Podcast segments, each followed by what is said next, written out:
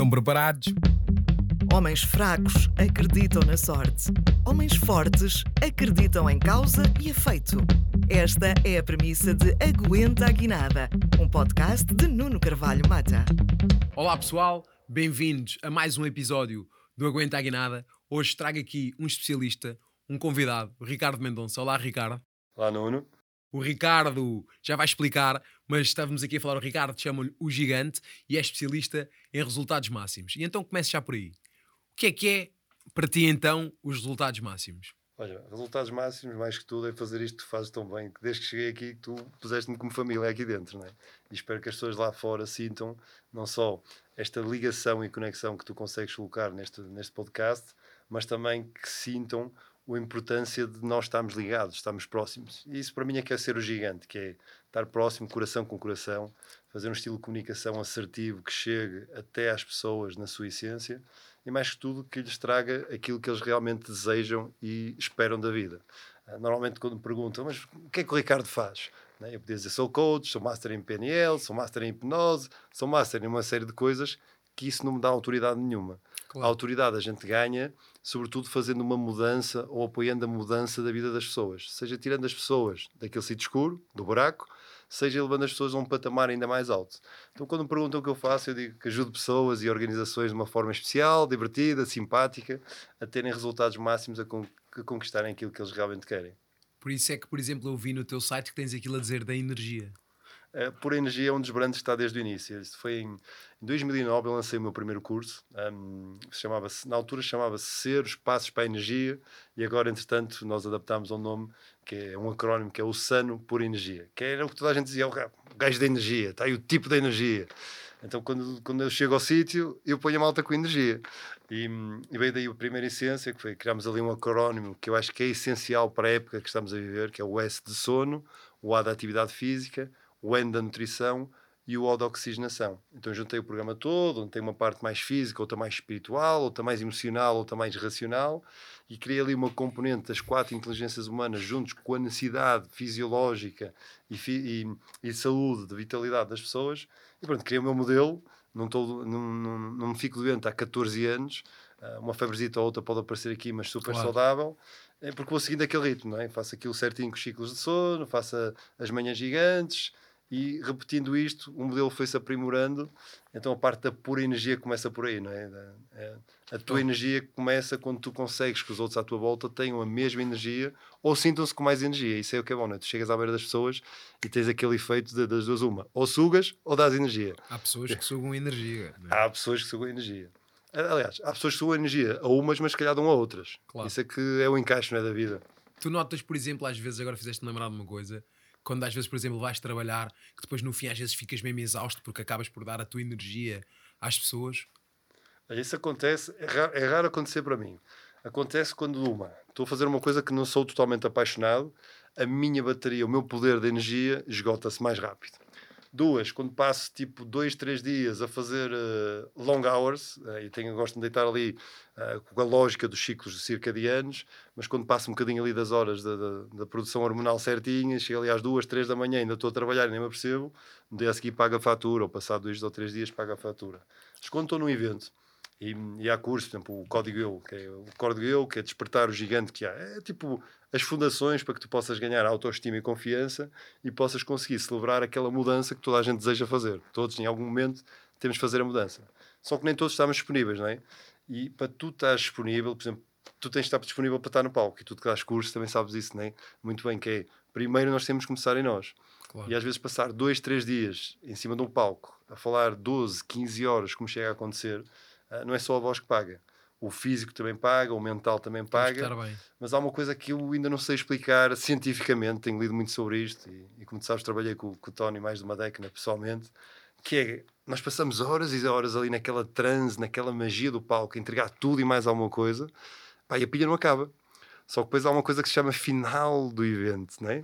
O evento acaba e o coração enche-se de gratidão e tu ficas a pensar naqueles efeitos extraordinários como tu há um bocado partilhavas de um cliente que conseguiu, ou uma cliente que conseguiu aqueles sim, resultados sim. em termos de peso.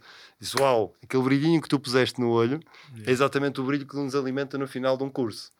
Uh, só que depois no dia a seguir uh, há eventos, quando são mais longos, pá, uh, a Eu- cama é o melhor companheiro. Eu, por exemplo, eu, a minha rotina, por exemplo, a minha rotina de higiene acaba por demorar mais tempo, né? os meus dias acabam por vezes ser mais curtos, porque eu demoro-me 3 horas, por exemplo, a estar pronto com o banho e tudo mais. E quando, tirei o, quando estive a tirar o curso de coaching não é? presencial e estar a ir todos os dias para Lisboa, eh, eu estive lá sempre pá, com uma energia brutal a absorver aquilo, mas quando acabou, até me apareceu um torçolho. Eu fiquei exausto ao fim daquela, daquela jornada de estar aí sempre a ir para Lisboa, porque eu tinha que acordar, por exemplo, às vezes às quatro e tal para estar despachado às oito. Por exemplo, pá, para estar em Lisboa só preciso às oito e tal. Quando acabou, eu tive mesmo tipo. Deitei-me, tive um dia completamente deitado, até tinha um, um troçolho. É mesmo verdade que a energia acaba. Pá, é, lá está, a energia é finita, não é?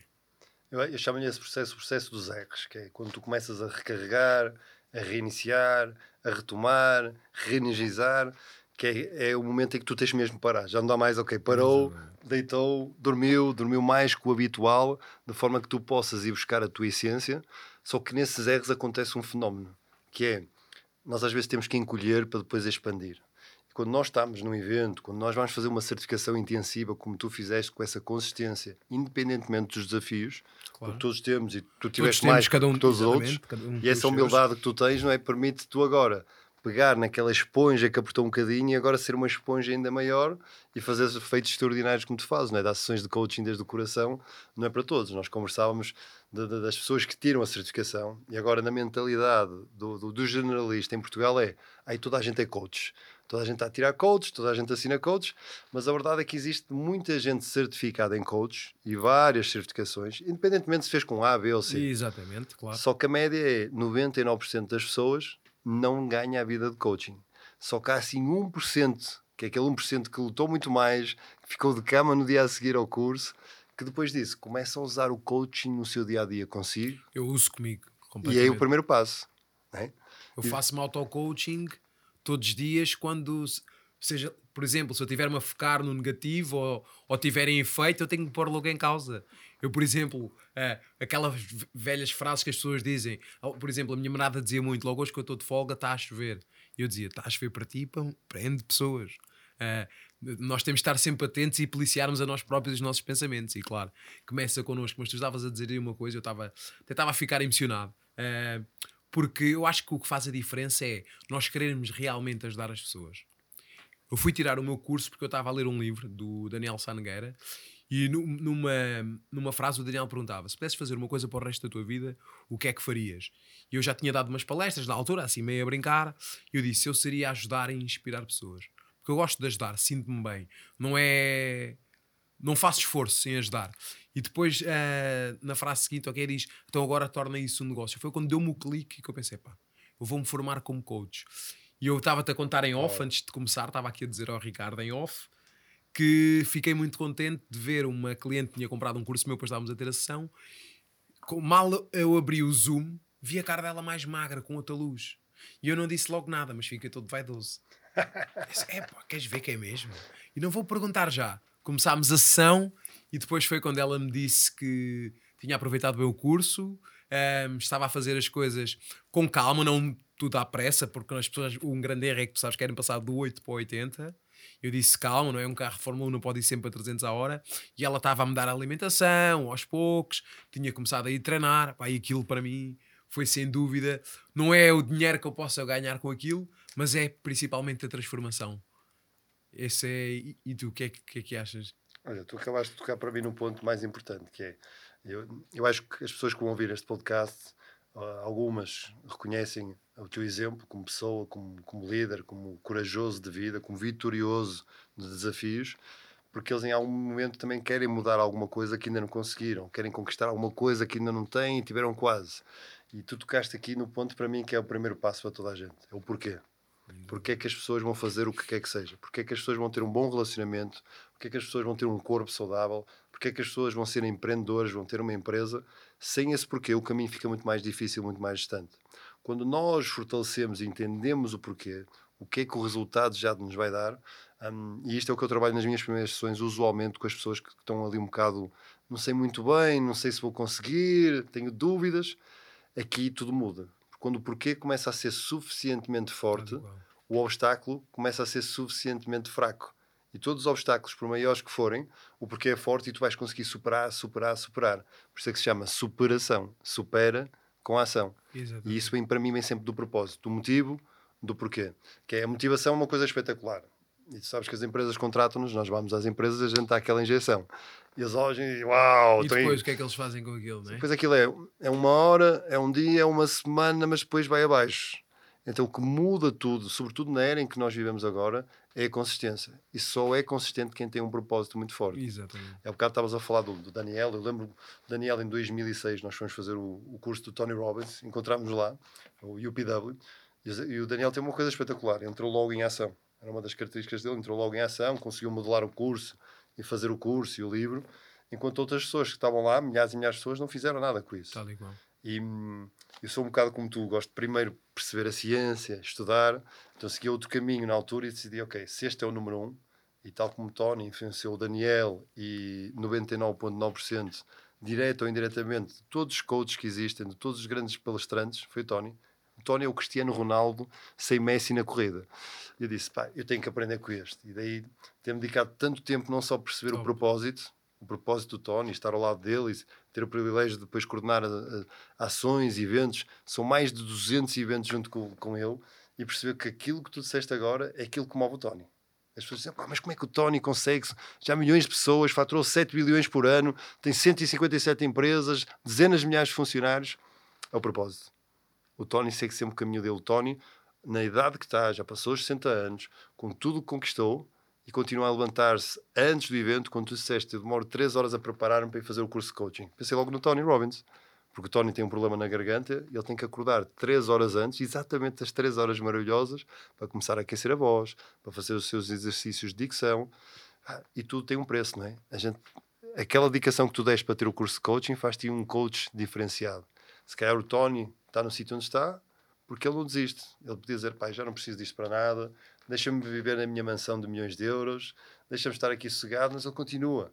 São mais de 100 países que eu participei com, com o Tony, são centenas de eventos e eu vejo aquela paixão, aquele, aquele brilho, aquela energia continua sem fim. Vou-te contar um exemplo que, que me lembrei agora por falar no propósito, o quanto ele é importante.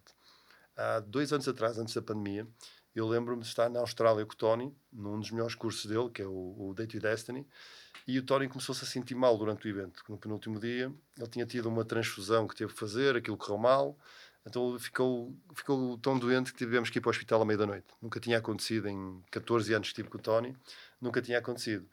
Emergência, sirenes, carro da polícia à frente, outro atrás, andar com o Tony é pior que presidente da, da República, ok? Aquilo é... E chegámos no hospital, eu e o Tony já temos uma relação muito chegada, e eu fiquei dentro do, do quarto com o Tony. De meia a meia hora ele tinha que ir ao quarto de banho, pá, teve com transfusão, hum, não estava mais ninguém lá, passámos a noite toda acordada, eu cheguei de manhã e disse, ainda bem que ele hoje vai ser o primeiro dia que não vai aparecer no evento, vai ficar a dormir o dia todo, e eu também vou, ter fe- vou, ficar de férias. Pá, o Tony, a primeira coisa que me disse quando saiu de cadeira de rodas do, do evento, foi a primeira vez que eu vi o Tony de cadeira de rodas, 148 quilos, 2 metros e 5, em e diz, Ricardo, daqui por 3 horas quero estar no evento. Eu estava a coordenar o evento e pensei disso. Ele está maluco. Só pode estar maluco. Mas depois, olhando aquela coragem, tu dizes, custa o que custar, se ele quer estar no evento, quem sou eu para me queixar? Pá, passado 3 horas, estava eu e mais três colegas que, responsáveis também pela, pela parte da segurança e da logística, a carregar 148 quilos pela escadaria toda até ao palco, todos a suar, mas todos com uma admiração tremenda, porquê?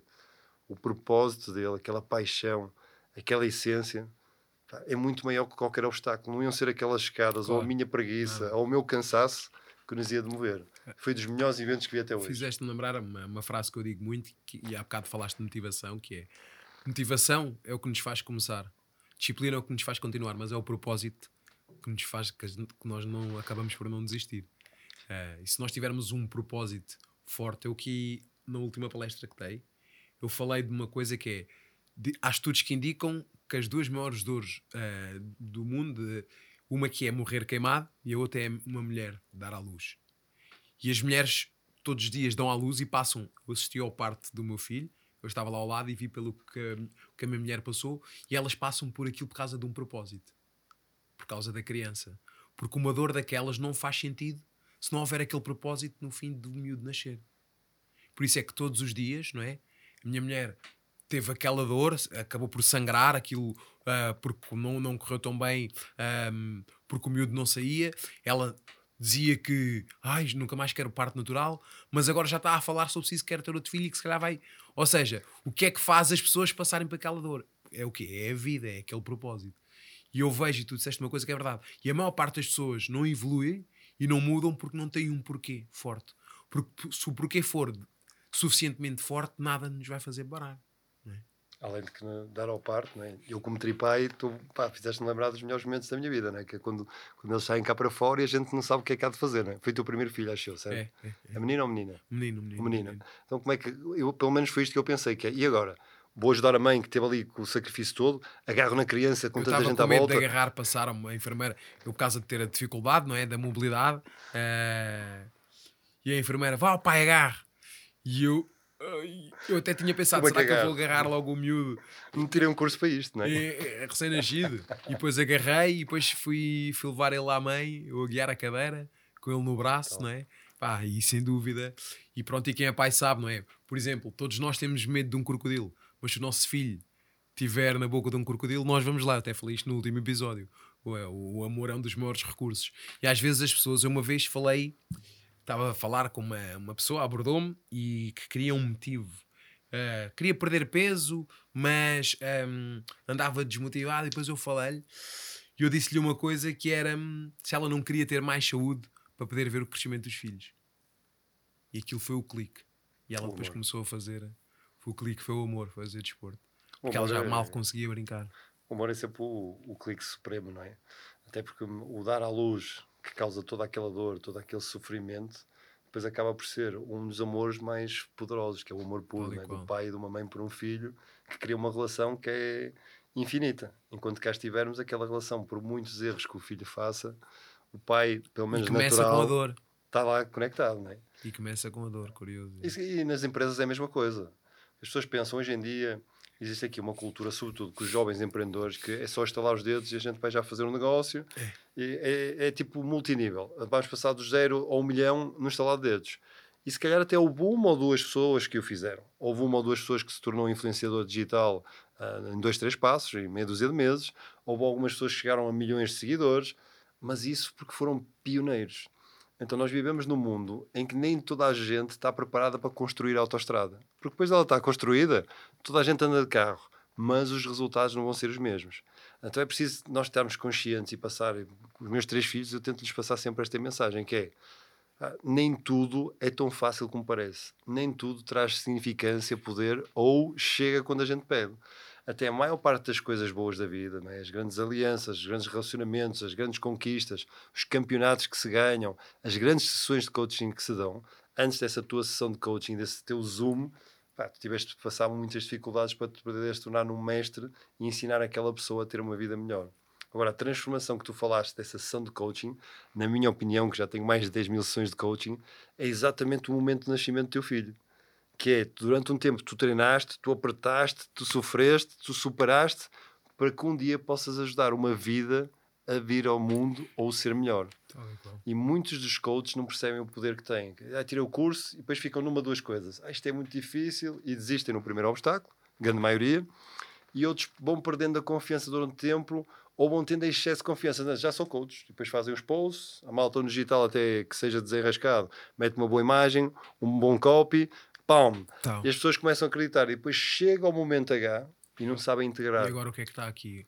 O que é que está por trás? Desintegram, até desapertam os parafusos para depois apertar o sítio certo, só que depois não sabem apertar. E isto é o grande desafio do coaching hoje em dia. É, é, é tu tornaste uma autoridade, uma celebridade, um, um expert, mas fazendo aquilo que está certo, não dizendo aquilo que está certo. Porque entre fazer e dizer são duas coisas totalmente diferentes.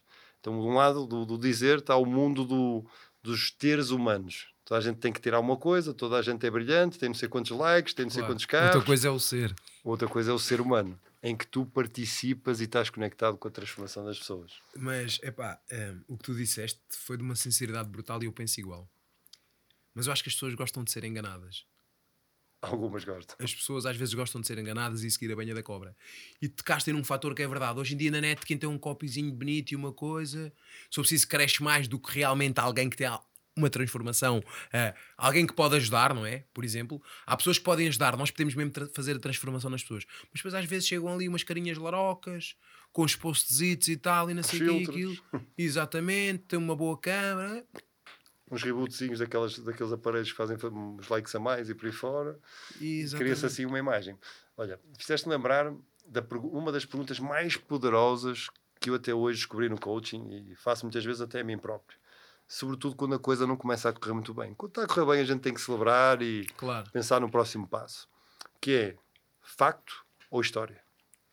E todos os clientes, eles chegam junto de nós, todos os empreendedores que querem montar e estão com algumas dificuldades, chegam junto de nós e trazem estes dois livros abertos.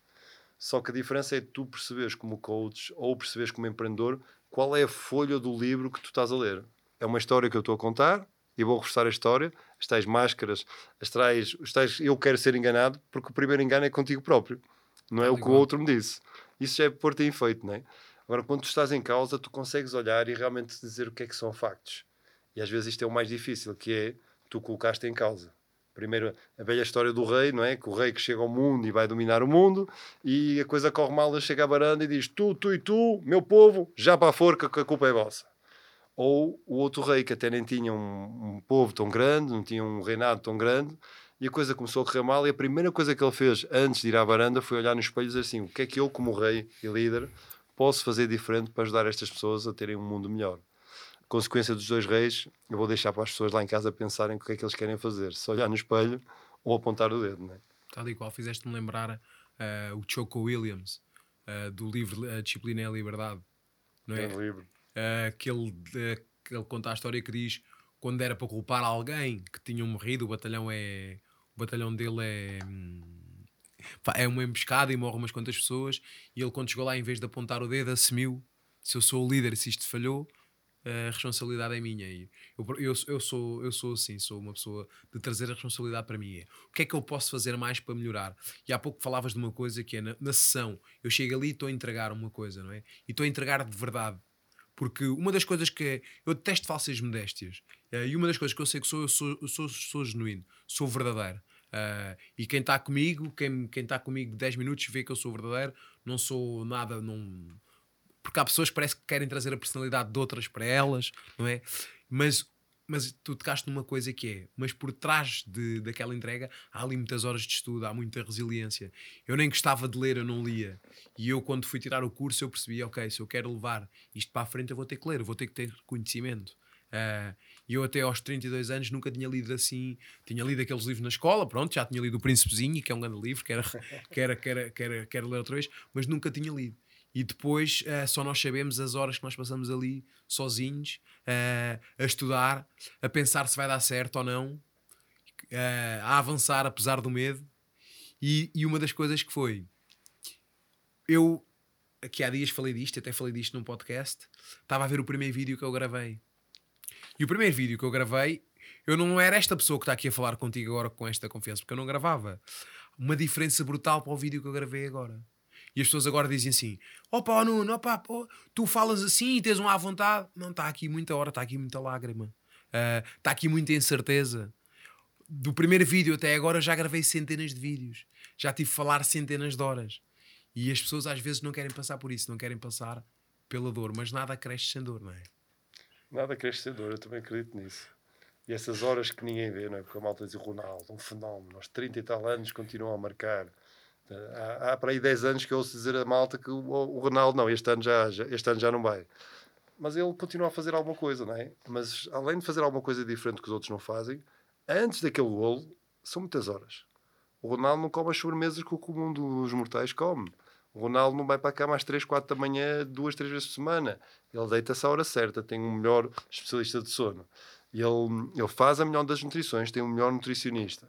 Ele faz a melhor dos treinos, tem o melhor preparador físico. Ele só ainda não tem o melhor coach do mundo porque ainda não falou com nós dois, por isso não. o, eu que há dias fiz uma pergunta e as pessoas às vezes eu perguntei: acham que foco é mais dizer sim ou dizer não? E muitas pessoas disseram Ah, foco é dizer sim. Mas foco é muito mais dizer não, não é? Se a gente dizer, dizermos sim a um objetivo, vamos ter que dizer não a mil e uma coisas. E o Ronaldo é prova disso. Tem que dizer não às saídas à noite, dizer não aos doces, dizer não ao álcool, uh, dizer não a uma série de coisas. E nós, para estarmos aqui os dois a falar, tu tiveste também de dizer não a uma série de coisas. Ok, sim, o meu propósito é isto, é o coaching. Mas o que é que ficou para trás? Teve que ficar muitas coisas para trás, não é? Muitas coisas para trás. Vou dar um exemplo agora destas últimas semanas.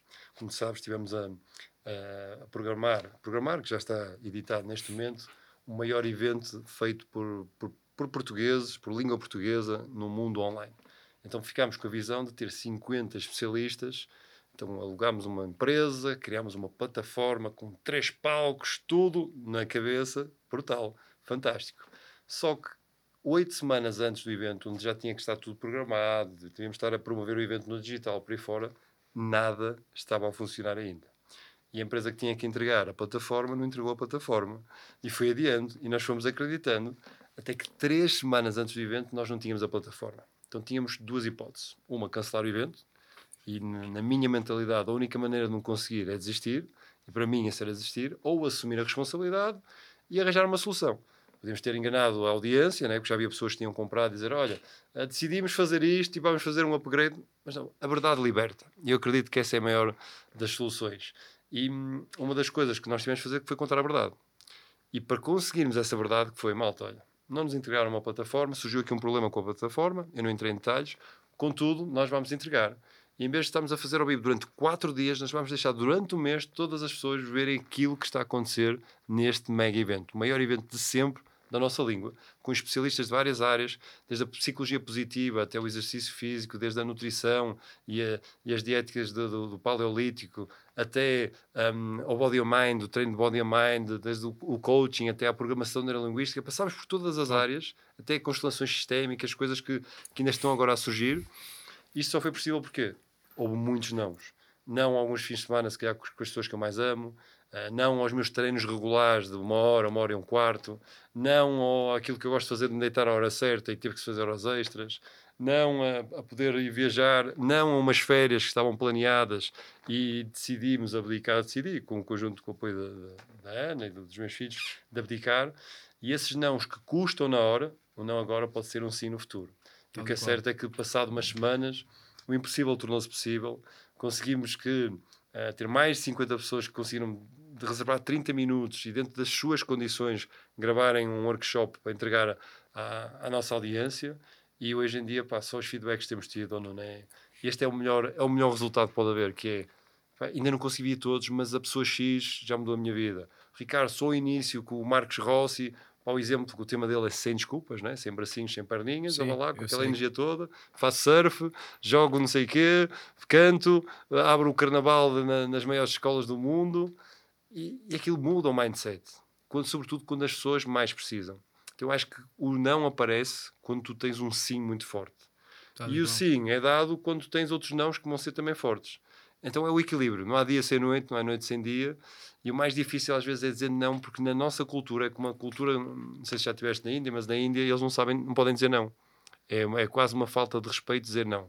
Então eles fazem o dindling, assim com a cabeça, ding, ding, ding. Uh, e nós também temos um bocadinho de dindling a cultura portuguesa é uma cultura de, de servir, é uma cultura de agradar, uh, de, de, de, ser prestativo.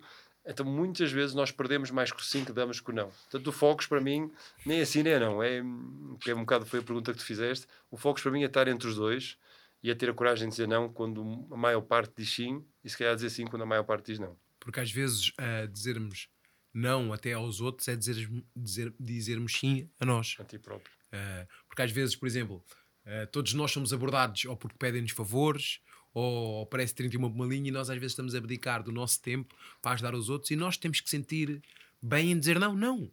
Ou então nem precisamos dizer não, olha, sim, mas agora não, agora não posso, mais tarde. Porque às vezes estou a fazer coisas e vem a minha namorada e pede-me uma coisa. Pois, se eu me distrair, desfoco-me do que estou a fazer para lhe ajudar. E não, nós temos que dizer não é eu estar-lhe a dizer não a ela, é estar a dizer sim a mim. E nisso tu estavas a dizer, eu estava-me a lembrar de uma coisa, e por isso é que as pessoas, por vezes, acabam por, por se perder, porque se nós temos um propósito, nós temos que dizer não hoje a muita coisa, que é, eu às vezes penso muito, faço esta pergunta, isto afasta-me ou aproxima-me do meu objetivo? Só que há aqui uma grande diferença. Uh, os hábitos uh, bons, os hábitos maus, digo, tu pagas fiado, ou seja, tens agora o prazer e o resultado vem só lá mais à frente. Comes agora o bolo e a barriga só vem daqui a um mês. Nos hábitos bons é ao contrário. Tu pagas adiantado, pagas o preço agora, tens que dizer não a isto, não aquilo e o resultado só vem, só vem depois. Por isso, nesta balança, por isso é que as pessoas acabam por acabar por dizer sim ao fácil, é? em vez de dizer não àquilo que lhes afasta dos seus objetivos. E estavas a dizer isso, eu estava-me a lembrar, é mesmo verdade. Às vezes, por exemplo, eu agora fiquei mais focado no desporto, acabou o verão. Eu venho de uma cultura muito ribatejana, porque eu era focado, copos e e os meus amigos, para eles, é estarem a beber copos todos os fins de semana. E eu gosto de beber uma Imperial, gosto mesmo, eu gosto de beber um bom vinho, mas eu agora tenho que dizer não. Eu tenho que ter a coragem de, às vezes, nem ver as conversas do WhatsApp, porque senão, se eu disser sim às festas com eles, eu estou a dizer não ao meu objetivo, que é perder mais peso, estar mais saudável, estar mais focado no desenvolvimento pessoal, estar aqui a gravar contigo, ter as coisinhas todas certas. E às vezes as pessoas não estão preparadas não é, para dizer não uh, ao prazer e para dizer não ao sofá para saírem da sua zona de conforto. Uma pergunta, diz-me, uh, que tu estás nisto há muito tempo, o que é, qual é, e os teus clientes e tudo mais, que trabalhas com empresas e com pessoas, o que é que as pessoas mais querem? Olha, eu acho que isso vai mudando mediante o ambiente à nossa volta, porque o ambiente, apesar de ser 20% dos resultados, segundo o que se diz, não é? eu acredito muito nisso, o ambiente muda e nós mudamos a nossa percepção. Mas hoje em dia as pessoas querem três coisas. Uma, querem um corpo melhor, ou seja, ter mais saúde, a casa onde habitam um tempo ser saudável. Dois, querem bons relacionamentos, que é aquilo que mais está a escassar, seja o relacionamento íntimo, seja o relacionamento profissional. E três, elas querem conquistar os sonhos. E nos três, aquilo que está a acontecer com, com a velocidade, eu acho que existem três coisas que estão-nos a desafiar de, de, de, deste pilar da vida, destes três pontos. Um é a velocidade. Pá, está tudo muito rápido. A velocidade de informação é muito rápida, a velocidade de deslocamento e é muito rápida. de informação. Depois tens o, a confusão que vem pelo excesso de informação. Portanto, um é a velocidade, dois é a confusão. Pá, tens muito excesso de informação, não sabes o que é que é credível, o que é que não é credível. E três, eu acho que as pessoas estão-se a afastar da natureza, da nossa essência, do, do amor, como falavas há bocado, o poder do amor, o poder, o poder da simplicidade, o poder da humildade, da gratidão, porque as pessoas complicam. Né? Então, olham para as coisas e tem que ser tudo para ontem, já não há paciência. Então nós temos que aprender a lidar com aquilo que nos está a acontecer. E se nós nos afastamos da natureza, há que aproximar. Se nós nos afastamos do relacionamento com quem mais amamos, há que, há, há que se aproximar e se calhar olhar para o relacionamento de si próprio. E dizes que eu ando aqui há tanto tempo, andámos todos aqui ao tempo, no tempo certo, não é? Há quem acredita em vidas passadas que calibram a nossa vida agora. E eu acredito que o que quer que seja que as pessoas acreditam, se ajudar numa vida melhor, deve ser reforçado. Boa, exatamente. Independentemente claro. da religião, da raça, da cultura ou da idade. Eu, quando estava, vinhamos de carro, quando vinhamos para, a conduzir para aqui, estávamos a preparar não só esta entrevista, mas também uma entrevista que vou ter na televisão a seguir. E eu dizia: ah, o que, que, é que tu achas, se me perguntarem pela minha, minha história, o que é que tu achas que, que poderá causar mais impacto? E a Ana, a minha mulher, disse-me assim: o que causa mais impacto é as pessoas conectarem-se com aquilo que é a tua essência, que com a tua autenticidade, com a tua energia. E podes falar deste momento quando foi o divórcio dos teus pais, podes falar do momento chave que foi quando começaste a treinar os miúdos, que para mim foi o meu primeiro momento de coaching. Quando as pessoas dizem, ah, quando é que tiraste o coaching? Em 2006 foste certificado. E eu não consigo dizer se isso é verdade ou não. Porque eu, em 1995, fui desafiado a treinar uma equipa de miúdos quando eu tinha 15 anos de idade. E aquele foi o meu primeiro projeto de coaching, em que eu já tinha lido uns livretos e tal, e a primeira coisa que fiz foi ir a uma biblioteca e comprar livros sobre como ser treinador. Quem são os melhores treinadores da altura? Fui-me dar os melhores. Comecei a fazer cursos que eram os clínicos de basquete, com treinadores de fora. Fui, fui fazer cursos em Espanha, como falo espanhol como português, fui a Espanha. O meu pai é espanhol, eu sou mitad. Depois fui fazer cursos aos Estados Unidos, comecei a aprender com os melhores. E o que é certo é que aquela aprendizagem foi a minha forma de não só ser mentor, mas também coach daquela equipa que perdia com toda a gente e passado quatro anos foram campeões nacionais. E este foi o meu primeiro projeto de coaching, foi um coaching de grupo, em que primeiro tive a fazer coaching comigo próprio, que é, ok, o que é que eu realmente quero? Quero que estes miúdos não sofram por aquilo que eu tive que sofrer. E eles muitos tinham problemas familiares, problemas escolares, problemas financeiros, então eu vou ajudá-los. E vou dar o exemplo. E comecei com a parte da gratidão. Os meus primeiros salários, isto foi num, num clube que chama-se foi em Sport Clube, em Matosinhos, fomos, campeões nacionais, eu fui como jogador, mas eles também como, depois como jogadores e o treinador. E a, um dos meus primeiros salários foi metade para comprar bolas e equipamentos, outra metade para começar a construir uma biblioteca. Depois houve parte do meu salário que foi para construir um ginásio para eles.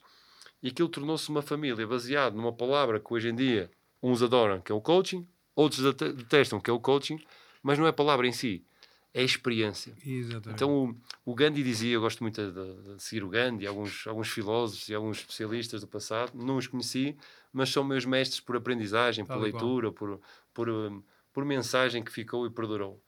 E o Gandhi dizia: nunca vai haver curso ou informação que seja tão boa como o valor da experiência. Quando as pessoas dizem assim, oh, Ricardo, mas que curso é que. Obviamente que eu quero que a mal também a fazer os nossos cursos, não é? Um, mas quando eu falo, por exemplo, com colegas como nós, aquilo que eu dizia há bocado é aquilo que eu acredito. O nosso problema não são os colegas que estão a fazer mal ou que eles estão a fazer melhor que nós. Isso é uma, é uma comparação que nos faz, faz nos descer de nível como líderes. O nosso problema é aquela concorrência das pessoas que neste momento não estão a trabalhar o mindset, não estão a trabalhar a consciência, não querem uma vida melhor.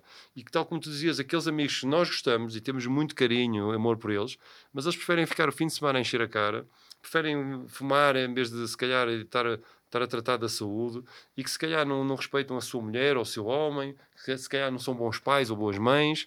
Ou seja, eles vieram e não estão a agarrar a oportunidade que esta seja a vida porque por muito que digam que pode haver outras vidas ou não, eu não sei. E como não sei quando é que esta acaba, e o amanhã é sempre uma ilusão, o hoje e aqui agora nós temos que estar ao nosso melhor. Então tudo para mim começa em tu pegares naquilo que é a tua experiência de vida e entregares agora. Exemplo, há, há, palestras que a malta diz: Ricardo, como é que fizeste esta palestra? Pá, que coisa impressionante, meu. Tu mudaste o rumo desta empresa numa hora. E eu a pensar com os meus botões: tudo o que eu planeei, seu tudo ao contrário. e então, como é que a gente justifica isto? com uma crença, que é há, eu ensino isto normalmente, sobretudo à minha equipa, não é? que é há um momento da vida em que tu olhas para dentro e dizes assim: tudo o que eu preciso está comigo agora. E nada mais te faz falta. Não há cursos que te vão fazer falta, não há livros que te façam falta, e tu, se colocares depois a intenção genuína e certa, qualquer que seja o desafio, tu consegues ultrapassar. No outro dia estava a dar um curso PNL na Guarda e eu propus-me a mim próprio em resolver uma situação, um recalcamento de mais de um ano e tal, com muitas limitações e muitos, muitos bloqueios emocionais, e se vou resolver isto em 5 minutos. Mas em troca quero que venhas ao palco para a pessoa. E a pessoa, não, que eu não vou falar isto a ninguém, muito menos expor-me. E como já estávamos no PNL, já tinha o grupo ancorado, e já estavam todos ali com, com o processo, eu disse, ok, não temos que falar sobre isso, mas temos que ir ao palco para resolvê-lo. Foi por isso que levantaste o braço. Queres resolver isso? Quando é que é o melhor momento? Agora. o poder das palavras. E ela levantou-se e veio. Não, obviamente não resolvi em cinco minutos uma história que, que tinha largos meses de, de, profundidade emocional, mas quando nós começámos a, a, debater o processo de uma forma inconsciente e consciente, não é? os dois processos, os dois hemisférios, pá, em 10, 15 minutos o problema está resolvido para o resto da vida. e isto é possível quiser. fazer. Mas ela tem que querer. E isso foi porque ela levantou o braço para, para fazer uma pergunta e depois de levantar o braço, ela levantou-se para vir ao palco. Ela, ela teve a dor de fazer uma coisa que a priori não lhe parecia bem. Então todos nós vamos ter que levantar o braço um dia. Porque quando nós não levantamos o braço, ou não, eu acredito mesmo nisto, alguém vai te fazer levantar o braço e não vai ser pelas boas. Às vezes é uma dozinha nas costas, outras vezes é um acidente, outras vezes é uma separação, outras vezes é o que quer que seja. Claro. Eu acho que eu digo muito, muito isto. Uh, nós somos capazes de coisas que às vezes nós nem sabemos. Eu próprio, não é? Quando tive o acidente e depois da operação, acordar aos 26 anos tetraplégico, hum, ninguém sabia o que ia ser a minha vida. E eu lembro-me de perguntar e dizer à Karina: quero que me tragam histórias uh, de pessoas tetraplégicas que tiveram sucesso. Se for possível, eu quero ser um deles. Claro que isto o sucesso é subjetivo, mas para mim sucesso é eu estar bem comigo próprio. Isso era o mais importante. Uh, não tinha a ver com aquilo que eu ia ter, mas quem é que eu ia ser. Uh, eu hoje sei quem sou e sei que posso dar uma melhor educação ao meu filho, posso lhe dar valores como coragem, como a resiliência, que esses são os meus valores, o não, o não desistir. E, e, também que a palavra impossível é só uma opinião. E trouxeram-me histórias. Eu disse: então eu vou fazer para ser um deles. Que é eu chegar e deitar a cabeça à almofada e eu sentir-me bem com aquilo que faço uh, e que estou num propósito. E isso foi o meu levantar o braço. Porque para mim era fácil, como às vezes calhar fazem as pessoas, eu ficar na minha dor olhem para mim, tenham pena de mim, eu vou ser tetraplégico para a vida toda, preciso de ajuda uh, e não vou ser ninguém. E é o que acontece com as pessoas, porque também dor é igual a amor, né? sabes isso? Querem receber atenção. E nós às vezes temos que quebrar esse padrão. E eu quebrei, quebrei esse padrão comigo. Claro que às vezes, eu, às vezes todos nós temos a tendência às vezes termos pena de nós. Mas eu, se quero atingir os, os resultados, eu não posso ter pena de mim. Eu tenho que ser por vezes duro comigo. Levanta-te que o mundo lá fora espera-te. E é o que eu faço. Eu às vezes tenho que pôr o supositório para fazer as necessidades, estou ali ao frio, uh, demora ali aquele tempo todo, mas a partir do momento que eu acabo de tomar meu, do meu banho, eu a partir daí o que eu faço é entregar às pessoas o melhor de mim. E porquê? Porque eu todos os dias uh, levanto o braço. Eu vou-te dizer uma coisa curiosa que às vezes as pessoas não sabem. As pessoas dizem assim: pá, não, tu és uma força da natureza, isto e aquilo.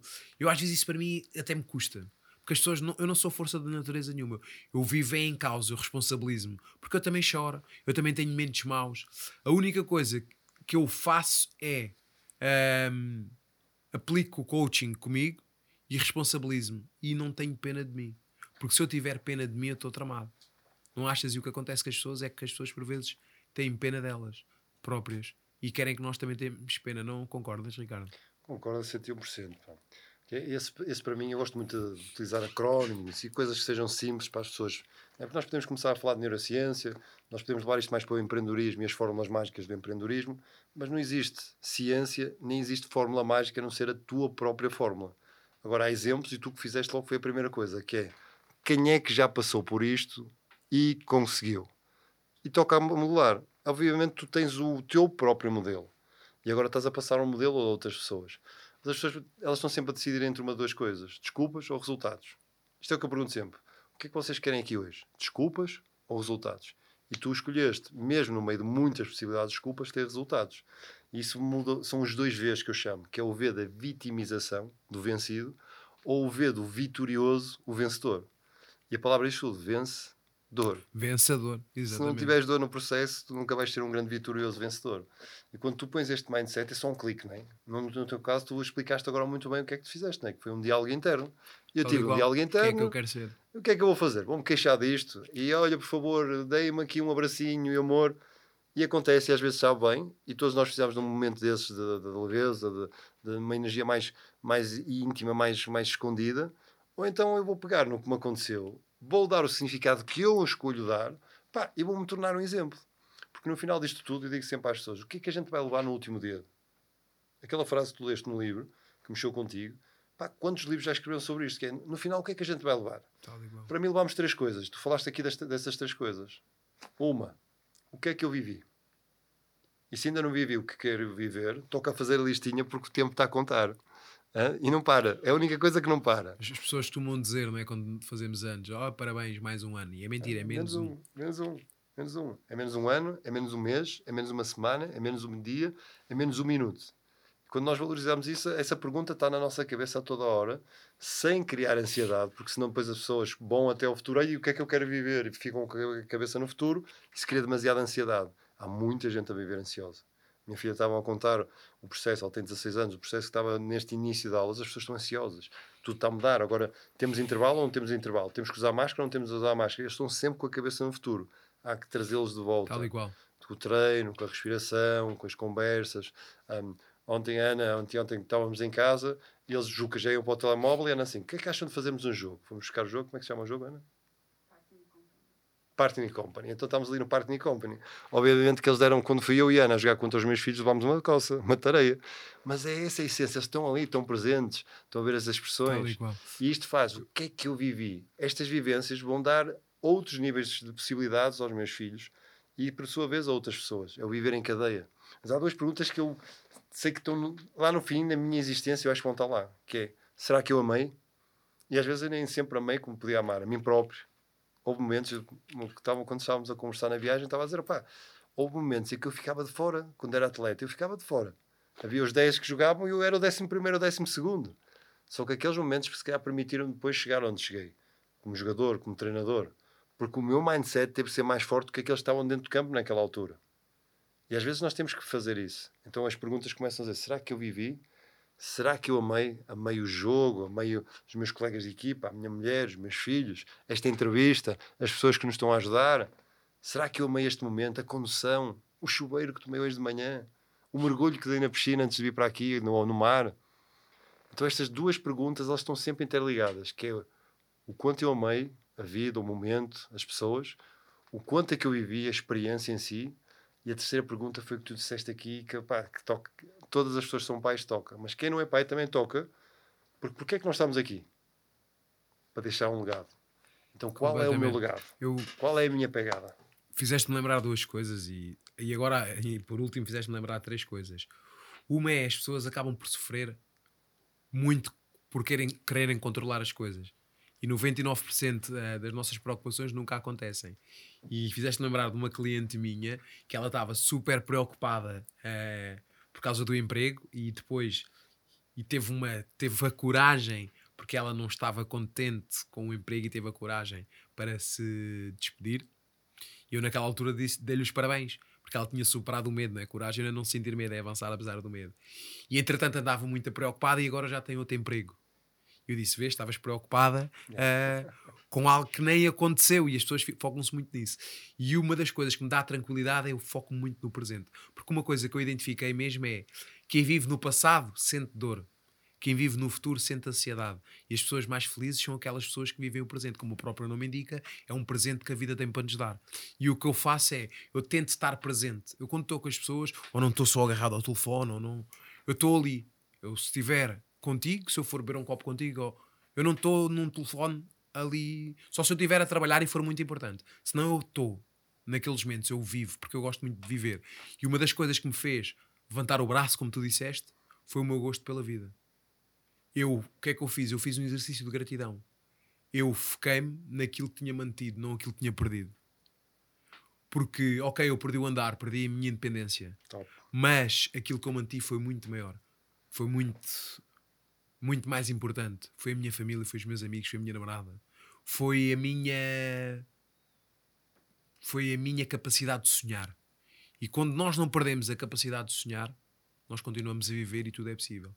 E eu, curiosamente, eu sou mais sonhador agora do que qualquer antes. Porque se nós acreditarmos, não é? As pessoas acham que a fé é o. Basta só acreditar e esperar, mas não, a fé é o acreditar com o agir. E quando nós acreditamos e temos a ação, não é? A, a triade do mente, não é? A comportamentos é, que geram, não é? Pensamentos e sentimentos, quando nós temos a ação e damos um passo à frente. Há bocado falaste de um, falaste de uma coisa que eu digo que é apanhar balanço. Tu disseste que nós temos que encolher para depois expandir. Exatamente, e eu costumo dizer às vezes temos que dar um passo atrás para apanhar o balanço, não é? Antigamente dizíamos galanço, não é? Como éramos em miúdo, uh, dar um passo atrás para irmos saltar. Já és da velha guarda, afinal. Um pouco. Uh, eu por acaso eu, um, eu, eu, tenho 35, tenho 35 anos. Só que sempre dei-me com muita malta mais velha e sou ali de uma vila mesmo ao lado da moita e aquilo é mesmo uma vila castiça. E então é mesmo estes termos mesmo antigos dos velhos do mar, porque eu vivo numa, numa zona, vivo na moita, mas a família do meu pai é numa zona ali de barcos e há muito esta coisa castiça. Não de... queiras ir a Matozinhos, tu vês o que é que são termos especiais ali da zona do mar. e tanto que o, o meu grito de guerra é o aguenta a guinada. Uh eu termino sempre os meus vídeos e o podcast do Não Eu Aguenta a Guinada uh, por causa desse termo marítimo que eu digo às pessoas. Eu estava a dizer isto numa palestra. O porquê eu aguento a guinada? Um marinheiro não espera que o vento acalme, ele ajusta as velas consoante o vento. E é isso que eu faço. Eu não peço a Deus que me tire peso dos ombros, peço sim umas pernas mais fortes. Uh, e siga em frente, porque é fácil nós estarmos a reclamar quando as coisas correm mal e vai correr mal, vai correr muitas vezes mal. Uh, mas eu adapto-me para mim, uma das minhas maiores capacidades, eu sei, é a resiliência, que eu adapto-me.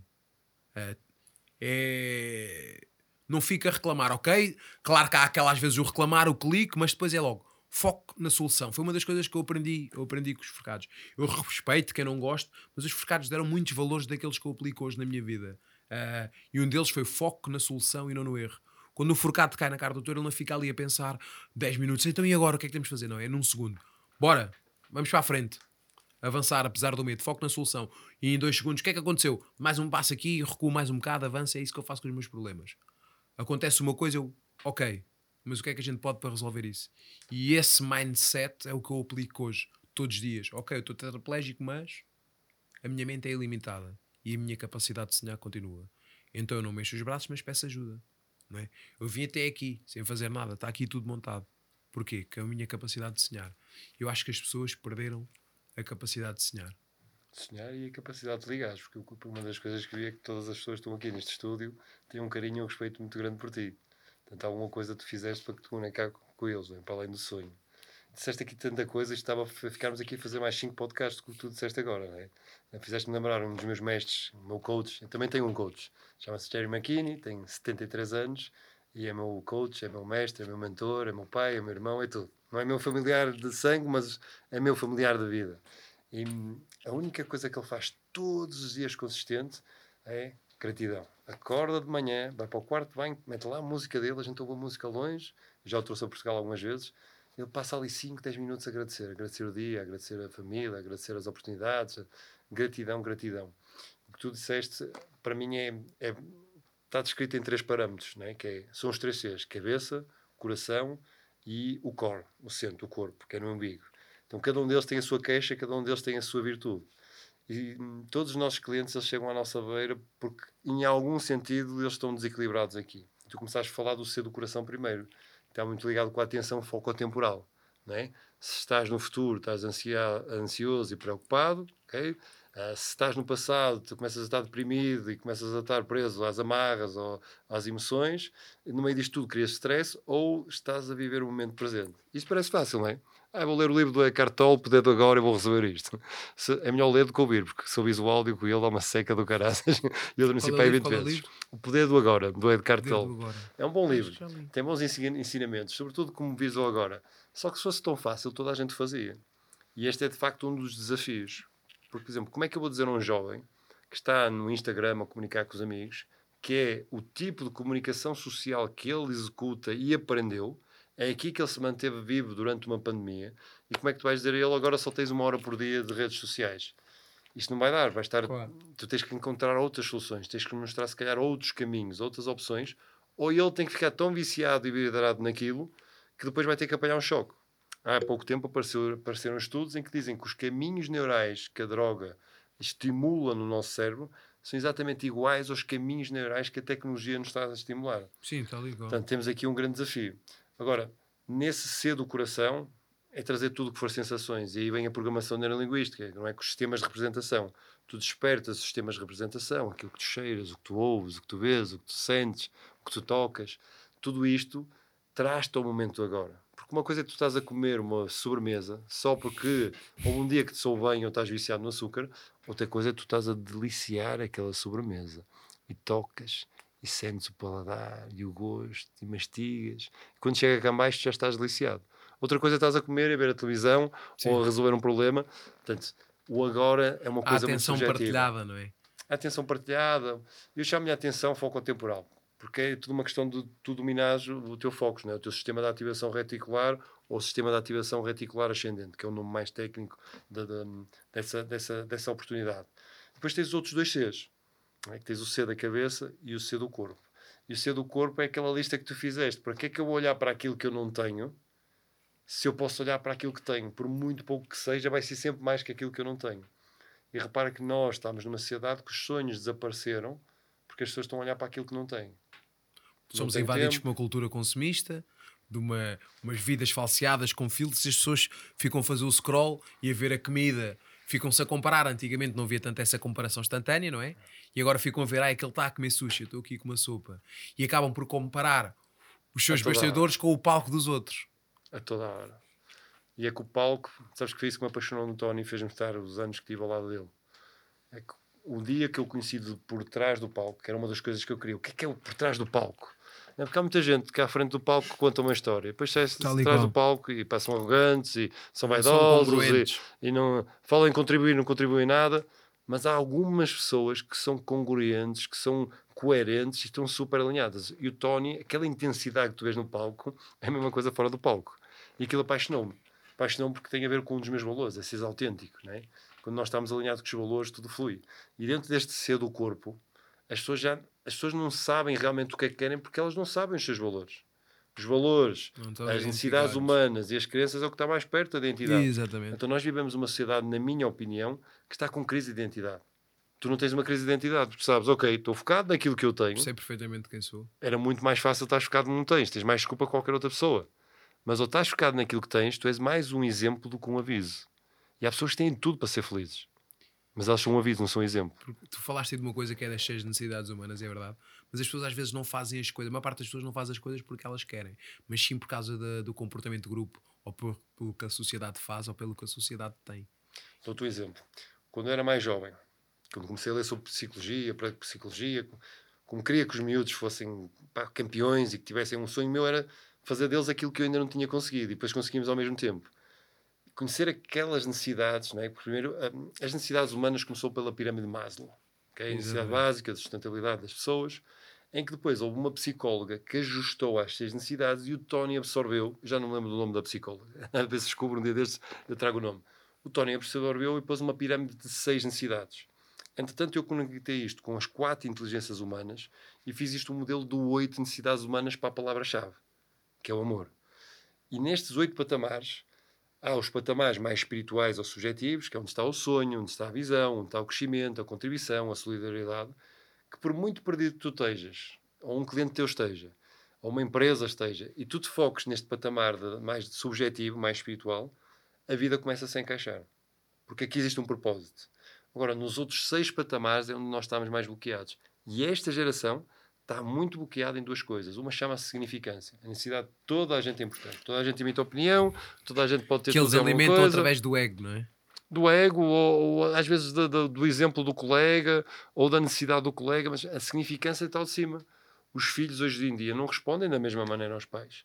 O- os colegas de trabalho, todos eles já falam mais acima do chefe. Tu estás numa aula e o professor mete uma argolada porque se esqueceu de um pormenor qualquer ou, ou saiu fora do contexto. Eles estão no telemóvel por baixo mesa a dizer: Olha, este prof é um aldrabão, não sabe nada disto.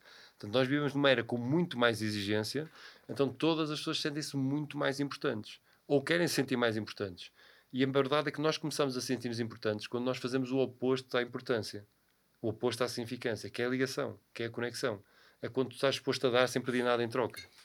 E é aí que começa a coisa a fluir. E por outro lado, há o desequilíbrio nas necessidades mais físicas. Se estas são mais emocionais, tens as mais físicas, que é o quê? A necessidade de controle que tu trouxeste aqui muito bem para o tema, que é as pessoas querem ter a certeza. Ter a certeza e a segurança total. Essa necessidade acaba por gerar a incerteza. É? E agora repara como é que nós E a estamos a viver. Nuno. Ninguém sabe qual é que vai ser a sua profissão amanhã. Ninguém sabe como é que vai estar a economia. Nós nem sabemos se vamos poder sair à rua ou não. Portanto, a nossa necessidade de certeza está cada vez maior, apesar da, da, da realidade ser cada vez mais imprevisível, mais E essas incerta, são as pessoas que sofrem mais. a menos que elas consigam lidar com a incerteza. Então eu acredito que o futuro passa muito, pelo menos nos próximos tempos, pela capacidade que cada um de nós tem com lidar com a incerteza. Quanto maior for hum, a capacidade de flexibilidade, de adaptação, maior vai ser a capacidade para mudar. é? A mudança, como é que é a mudança? Aconteceu-te um acidente, alguém levantou o braço, que foi... A capacidade de tu aceitares isso e mudares começa sempre com uma forma muito dura. choraste, as pessoas choram. Por muito que não mostrem, choram. Aquele momento da dor. Então toda a mudança no início é dura. Mas a- quando, quando a gente passa daquela parte da dureza e começa a fazer as reflexões sobre isso, ela começa a ser aceitável. E depois, se nos lembrarmos, no final, ela é sempre adorável. Que é, é, foi difícil no início. Mas agora, e esse mais limpa tudo, que foi o mais que tu utilizaste, eu tinha todas estas possibilidades para me queixar da vida. Mas, e a programação neurolinguística diz o quê? Que o mas, a palavra mas, tem a oportunidade de delitar, de apagar tudo o que está para trás, e então o que conta, o que vai ficar na tua mente é isto que está aqui à frente. E quem, quem tiver a ver, por exemplo, no podcast no YouTube, a tua energia, quando falou, ah pá, as desculpas e tal, isto, mas, então tu cresceste, ficaste ainda maior, Exatamente. tornaste logo aqui o gigante numa só palavra, numa só sequência. As pessoas podem fazer mas a toda a desgraça que acontece a qualquer momento. A maneira mais fácil de fazer, ou o que tu fizeste, que foi procurar exemplo de sucesso, ou então aquilo que estavas a dizer há bocado para estarmos aqui neste estúdio maravilhoso, que é pedir ajuda. Mas o mas, podemos utilizar o mas para crescer, mas o problema é que a maior parte das pessoas utiliza o mas como desculpa. Ah, quero treinar, mas não tenho tempo. Ah, mas. Ou seja, é, é o foco no negativo e não na solução, te mas eu gosto de utilizar o mas para, para crescer. Não sei se já te aconteceu. Oh, não, gosto muito de ti, mas. Mas, Mas anda cá que dou-te um croque. e as pessoas utilizam muito o mas para desculpa e para não saírem da zona de conforto. Eu agora queria te perguntar uma coisa, nós ficávamos aqui a falar Horas e horas. horas e horas e devemos ter a oportunidade disso. uh, porque é isso que eu acredito e voltar a trazer os convidados e criar ali uma, uma rotina uh, que eu sei que também vais ter outra entrevista.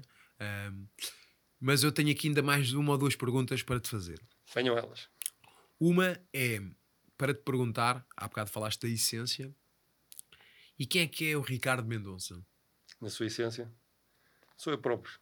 É alguém que gosta de estar em casa de vez em quando a ler o seu livro, ah, que até é apaixonado pela família, ah, por poder ter um bom momento com a sua mulher, com os seus filhos, mesmo quando não tem. Alguém gosta de olhar para o mundo de uma forma diferente, protegendo a natureza mais do que nunca, ah, dando um abracinho, um beijinho no seu cãozinho maravilhoso que é o Thor, e na simplicidade das pequenas coisas. Essa é que acho que é a essência, que é, que é os pequenos momentos que fazem a grande diferença. São aqueles momentos que a maior parte de nós às vezes se esquece, que às vezes é um cafunézinho, uma mãozinha na cabeça, um gesto, às vezes é um sorriso, ou às vezes é simples e unicamente quando passas por, por alguém de manhã e vais a correr e vês a pessoa triste e tu dizes bom dia. E ele não te responde, mas tu deste bom dia. E esses pequenos gestos, para mim, são a essência da vida. É- são as memórias boas que tu tens e as outras a melhorar, são os desejos que tu tens e aqueles que ainda não tens, mas mais que tudo é aquilo que tu agora decides fazer com o dia e hum, naqueles momentos em que tu, de forma inata, sem dever nada a ninguém, com a criança interior, com o tico ou com o teco, que são as duas vozinhas que eu falo sempre que estou na cabeça, tu consegues olhar para a vida e não pôres máscaras, viveres livre, sem vergonha, sem medos, sem receios, porque do outro lado do medo existe sempre o gigante. Falaste aí de uma coisa e eu, eu lembrei-me. Está aqui o Gonçalo que sabe, o Gonçalo trabalha, trabalha comigo, é meu assistente, eh, e o meu vizinho da frente eh, tem um problema, tem um problema psicológico. E ele é do género de pessoas que as pessoas na rua afastam-se afastam dele. Porque ele, pronto, tem, um problema. ehm, como é que eu ia dizer isto da melhor forma? Ehm, depois anda sempre por vezes, às vezes com as, com as mesmas roupas. Pronto, é uma pessoa muito sozinha, eh, com dificuldades. E ele, hum, pá, eu sou muito amigo dele. Eh, e ele agora, curiosamente, antes de virmos, ele chegou por trás de mim a cantar, porque eu canto para ele. Ele é aquela pessoa que se calhar ninguém fala para ele. É aquele tipo de pessoas que às vezes parece que são invisíveis. Eh, como as pessoas às vezes por vezes passam num mendigo. O João tem um problema, aquilo não é bem esquizofrenia. É ali um problema, não consigo dizer clinicamente como é, não é? Eh, e eu, quando, quando o vejo, canto para ele. Dou-lhe um grande bom dia e canto para ele. E então as pessoas têm a tendência para igualar energias, não é? E fal- falaste um bocado disso. E ele, como vem com uma energia, eu acabo por, alegrar eh, o dia dele. Então eu vinha entrar para a carrinha e ele chegou atrás de mim a cantar Queen, não foi, Gonçalo? Ele assim tem aquele verdadeiro. I want you back free. Opa, top. E eu do outro dia que estávamos a cantar, eh, a gente faz uns medleys, eu canto para ele, não é? Ele é assim muito sozinho, coitado. Ehm, e ele tem família, mas pronto, está tá muito sozinho. E eu depois, quando, antes de ir embora, disse: João, obrigada eh, por estes momentos. E ele respondeu emocionado: Não, eu é que agradeço. Obrigado, eu, Nuno, por alegrares os meus dias. Epá, eu fui dali. Até estou emocionado, eu fui dali de coração cheio. Porque é o saber que posso fazer a diferença na vida dele. E ele diz que eu sou o melhor amigo dele. Ele tem 50 e poucos anos, tem um, tem um problema porque ele ficou, foi internado na, na psiquiatria pá, aos 12 anos, depois da mãe morrer, e desde aí para agora tem, tem passado imensos problemas. Ah, eu acho que é isto: é nós podermos mudar o dia de uma pessoa, às vezes só com uma palavra. Esse é um dos meus objetivos quando, quando saio à rua, deixo os meus problemas em casa. ah, e por isso é que eu gosto de fazer ah, aquilo que faço. E fizeste-me lembrar esse momento brutal. Depois cantámos ali quatro ou cinco músicas e ele, por norma, às vezes, mas ele depois respondeu-me assim: Está assim, tá, estamos a cantar, estamos a cantar, estamos a cantar. Ele, é pá, está muito sol, tchau. e vazou, e eu e o Gonçalo ficámos a rir. Já no outro dia estávamos a cantar e depois eu estava a dar uma, uma música no telefone e ele disse: Vá, cala-te lá, deixa eu ouvir. Faz assim, mas brutal. Mas pronto, foi aqui para partilhar este momento. Agora, para, para, terminar, queria te perguntar: hum, o que é que é para ti a felicidade? Felicidade é um conceito bastante diferente de pessoa para pessoa. Não é? E, para mim, felicidade são os momentos chaves da vida. É aquele nascimento do teu filho, do teu primeiro filho, do teu segundo filho, do teu terceiro filho. É, são aqueles momentos em que tu olhas nos olhos e o tempo desaparece. Sobretudo, porque tempo é uma percepção, não é? Tu posso estar na mesma fila para pagar a mesma conta do Estado, aquele imposto que tu detestas, e ser o pior tempo e tu vais ter que passar 10 minutos naquela fila ainda por cima para pagar um imposto, e é o maior sofrimento da vida. Ou, na mesma fila, ao mesmo tempo, pagar o mesmo imposto, e de repente ao teu lado está a mulher da tua vida, ou o homem da tua vida. De repente, todas as condicionantes desapareceram. Porquê? Porque tens ali um valor superior. Então, para mim, viver feliz é viver alinhado com os meus valores. É viver alinhado com o amor, é viver alinhado com a saúde, é viver alinhado com a autenticidade, viver alinhado com, com a força, com a essência da vida, com a pura energia. Isso, são, isso para mim é uma vida feliz. Sempre que estou alinhado com esses pontos, sempre que estou a trabalhar nesse caminho, uh, eu sinto-me feliz. Dá um exemplo. As pessoas vêm-me a ver a bomba verde de manhã. Quando estou no período de detox ou o que seja, eu faço uma bomba verde. Pego nos legumes da altura, é uma das minhas incensas, faço os meus mixes, pumba, bomba verde. E as pessoas perguntam, mas como é que consegues? Eu pus colorela e sabe muito mal.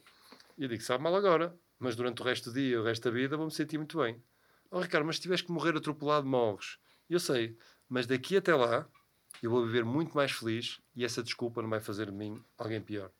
Então, quando tu estás alinhado com os valores, não há obstáculos. Não há, não há obstáculos, não há, não há sono que tu não possas perder, não há dia que tu te queixes. É a tua missão. E felicidade é passar por aqui, viver, amar e deixar uma pegada, uma pegada diferente para aquelas pessoas que se cruzaram contigo. É no teu próximo curso, saberes que vais dar o melhor de ti, no mínimo que fizeres, como dizia o Fernando Pessoa. É de saberes no próximo livro que tu vais ler, tu vais tirar algum significado que vai enriquecer como pessoa, para depois um dia enriqueceres mais alguém. É sentar-te à mesa e apreciares a, a comida que tu tens, por muito boa ou má que seja. É teres um bocadinho da tua semana para olhar nos olhos, por muito que esteja a ser corrido e às vezes basta esse segundo. E nas últimas semanas a Ana está aqui, sabe que pá, a, nossa, a nossa vida tem sido o caos, né? quase o caos, a correr de um lado para o outro, e agora o momento, e as pessoas focadas, e agora entrevistas, e agora lives. E, pá, e a gente tem que reservar nem que seja aquele segundo para ser feliz, que é quando tu olhas para alguém, ou, quando, ou nem que seja uma meditação, um desligar, o que é que seja. São aqueles segundos em que o tempo quase para e a vida começa. Então, é algo que se vive, que não se define, mas que eu acho que todas as pessoas já experienciaram em algum momento da vida, embora possam não se estar a lembrar dele ou não estar a vivê-lo. Tocaste aí numa coisa e fizeste lembrar uma coisa, é? O tempo é subjetivo. Porque um minuto, é, por vezes que a pessoa que nós amamos ou com os nossos filhos é muito pouco. Mas um minuto com a mão numa chapa quente é uma eternidade. É, e tocaste aí numa coisa, não é? No, no tempo e falaste de Fernando Pessoa e, e fizeste lembrar uma frase que eu gosto muito dele e queria partilhar aqui com os nossos ouvintes, que é, é da muita frase. Uh, não tenhas pressa, mas também não percas tempo. Não, a frase é de Jesse Aramago, desculpa. A frase é de Jesse Aramago. Mas isso é uma das coisas que eu lembro-me sempre. Quando estou frustrado com os resultados não estão a aparecer, é calma, não tenhas pressa. Mas também não percas tempo. Ação. Um, bem, estamos mesmo a terminar, queria também relembrar as pessoas para se estiverem a ver no YouTube, subscrevam o canal. Podem ver o Patreon para apoiar o podcast. Podem apoiar com um euro ou com 3 euros, porque lá está toda esta logística uh, e as câmaras e tudo, uh, há custos, não é? E se puderem apoiar o podcast, top para termos mais conversas destas. Uh, partilhem o episódio, façam like. E para terminar, queria-te agradecer. Uh, Ricardo, por este momento, por esta conversa top, havemos de, havemos de repetir. Um, Agradecer-te também a disponibilidade por teres vindo, não é? Porque sei que tens uma vida bastante atarefada e que vamos se encontrar uh, por aí. E é tudo. Não percam o próximo Aguenta nada. Vamos aí. Sejam felizes. Obrigado a ti, obrigado a todos. É, acho que este, este podcast e o maneira como cheguei aqui, é? mas onde é que isto fica? Encontrar isto, ligar, ter a flexibilidade de procurar caminhos novos, depois dão resultados como este, que é conhecer um, um ser humano tão bonito como tu, uma equipa fantástica, que o Pedro, o Gonçalo, e aqui a minha rainha que também está alijada, mãos atrás das costas a dizer não te atrases, não continuas é, a conversa. Mas deixar ficar aqui um grande abraço para todos e que fica aqui a promessa de fazermos mais coisas em conjunto e o que precisares de, de mim para, para, o sucesso deste podcast, que vamos divulgá-lo no YouTube e, e, vamos estar juntos certamente no dia 7 de novembro e outros eventos uh, a inspirar mais e a levar a nossa missão lá em cima. Obrigado, Nuno, és um gigante. Obrigada. Vamos aí. Aguenta a guinada. Aguenta a guinada. Gostei dessa. Estão preparados? Homens fracos acreditam na sorte. Homens fortes acreditam em causa e efeito. Esta é a premissa de Aguenta a Guinada, um podcast de Nuno Carvalho Mata.